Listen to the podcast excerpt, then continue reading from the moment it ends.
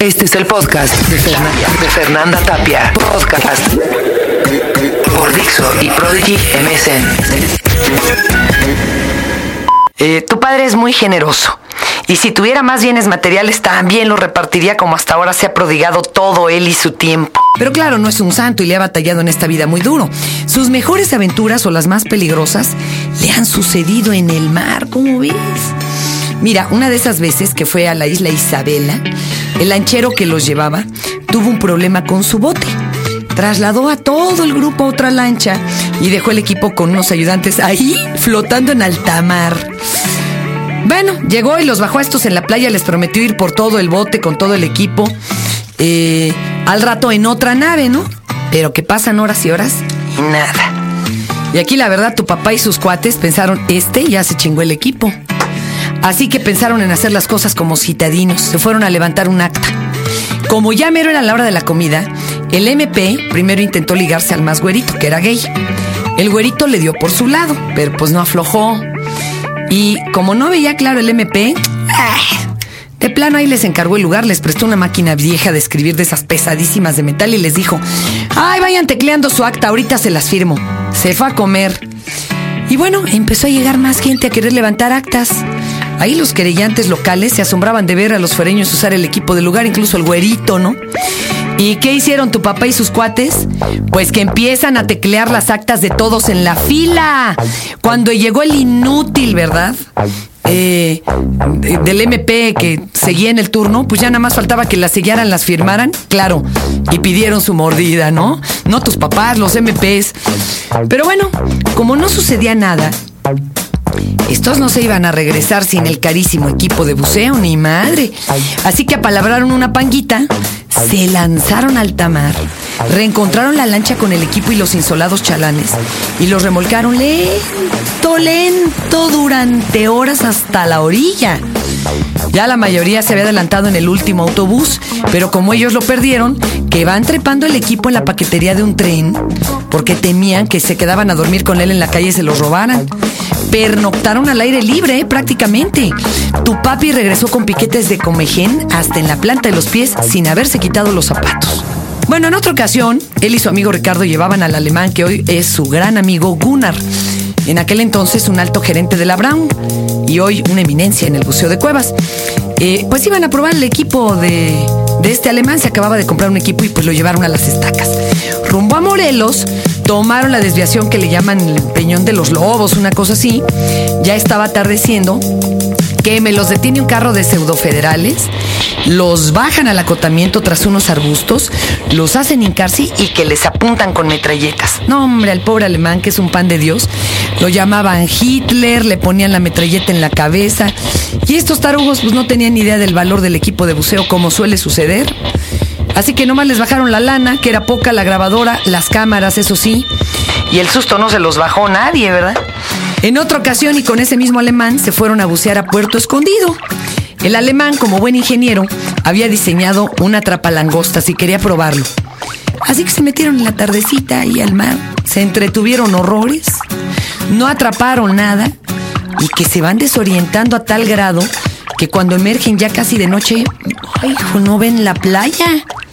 Volteaban y no la veían, solo se veía una enorme roca que hay ahí enfrente de la playa del cementerio. Ah, pues dedujeron que habían bordeado la piedrota y la playa estaba del otro lado de esta rocota, ¿no? Pero ya no tenían aire en sus tanques ni como para volver a sumergirse y mucho menos patearle de regreso. Y la marejada estaba gruesísima, había unos solones que los arrojaban contra esa enorme roca. Ahí como pudieron, se pusieron de acuerdo hasta con los que hablaban puro alemán en el grupo porque algo entendían, pero cuando les gritaban, nádale para la derecha, el alemán decía, ¿cuál es la derecha, verdad? Bueno, se encadenaron con los brazos y allí estuvieron pateando contracorriente cada vez que la ola amenazaba con arrejarlos contra las piedras. Y claro, la situación empeoró cuando vieron una ola enorme. Ahí sí, dijeron, hasta aquí llegamos. Pero ya ves cómo es la vida y cuando tú piensas hasta aquí ya dicen, ¿no?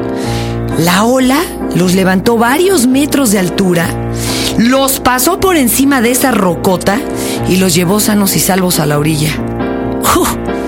Se quedaron en silencio un instante, se miraron y todos corrieron a la botanera más cercana a compartir una botella de tequila. Tu papá, la verdad, nunca se había casado ni tenido hijos antes. De hecho, él había descartado de su vida eh, el formar su propia familia. Fíjate, con tantos talentos, conociendo el manejo de la tecnología más sofisticada, desconocía el funcionamiento de su corazón y los procesos que forman los sentimientos. Hasta que un día yo lancé las redes y pesqué un tritón. Yo tomé el curso de buceo con él después de haberle dado largas muchísimos años en mi vida. Lo logré porque además ya tenía bastante controlada el asma. A él lo conocí en el Sport City, él era el instructor ahí. Como yo fui la única alumna, por eso era la más aplicada de mi grupo, me pasó con un grupo que tenía en el France. Y yo cuando lo vi, fíjate que no. No, no, no, no pensé que, que iba a pasar algo. Fue hasta que nos sumergimos en la primera clase de agua que yo volteé y lo sentí. Dije, este es mi pareja cósmica. Él como si nada, porque por eso son los ingenieros despistados para lo evidente. No quería yo tirarle la onda porque dije, va a pensar que le estoy gorreando el examen y que no quiero hacer la prueba. Así que me esperé hasta que yo ya había, me había certificado y que lo empiezo a bombardear de correos electrónicos. Lo acosé, lo perrié. Él sí me decía de veras, espérrate tantito y todo. Bueno, hasta que un día aceptó después de varios meses y me invitó a conocer la media luna que está allá en San Luis Potosí por Laguna Verde, que es precioso. Es eh, la boca de un volcán, el agua está tibiecita, cristalina. Pero lo curioso es que cuando salimos, siempre las tormentas se nos atravesaban, ¿no? Como buen elemento de agua. Hicimos, en lugar de las seis normales, nueve horas a la media luna. Y de las nueve horas nos llovió siete. Yo no conozco una mendiga nube que sea tan grandota. Entonces yo creo que como a Pepe Mala Suerte nos iba siguiendo nuestra propia nube. Llegando allá, seco. Y nos dice el cuidador del Parque Nacional, no, si aquí no ha llovido en seis meses, jefa. Bendito Dios. Llegamos, montamos como pudimos las, las tiendas de campaña, hicimos las inmersiones ya en la madrugada. ¿Qué crees? Cuando nos va a tocar salir de la inmersión nocturna, se desató una tromba que se llevó una de las tiendas de campaña. No, hombre, y la otra estaba a punto de irse por el mismo camino. Entonces él y su amigo Ricardo me metieron a mí como pudieron cargando al hijo de Ricardo que estaba bebecito, como de dos años, a la tienda de campaña mientras estos tensaban la tienda de campaña, ya no con alcayatas a la tierra, sino con tanques de aire de buceo. Y mientras el niño gritaba dentro de la tienda de campaña, ¡Babá! yo le decía, Ricardo, contéstale. Bueno, el papá le tocaba la tienda de campaña y le decía, ahí voy, mijo, ahí voy. Nos pasamos amontonadas cinco o seis personas en una sola tienda de campaña esta noche. Y yo que me agarro a tu papá y le digo, tú eres mi pareja cósmica y venimos de tal mundo y de tal planeta. No, hombre, este se moría de la risa. Escéptico como buen ingeniero pensó, esta mujer o está drogada o está totalmente loca. Sin embargo, fíjate, lo pesqué, aceptó. Y yo te podría mentir y decir que ahí tu padre conoció el amor, pero no. La verdad es que por primera vez lo vivió cuando llegaste tú. El viernes se quedó pendiente una complacencia de Portishead. Y ya lo había yo prometido y le dije al aire a esta persona, sí, cómo no iba tu canción. Y luego, chin, a la mera hora complacimos una de los Tacapulco. Porque bueno, pues sí, exactamente, ¿verdad? Este, pero para que no digan, hijo, mendiga Fernández, bien guaguara y se desdijo al aire y no que la congruencia, que aquí está. Y pues una rola como pa' promesa, ¿verdad? Esa es así dura, con un sonido acuático delicioso y para que no diga mi amigo el silencioso que no cumplo mis promesas.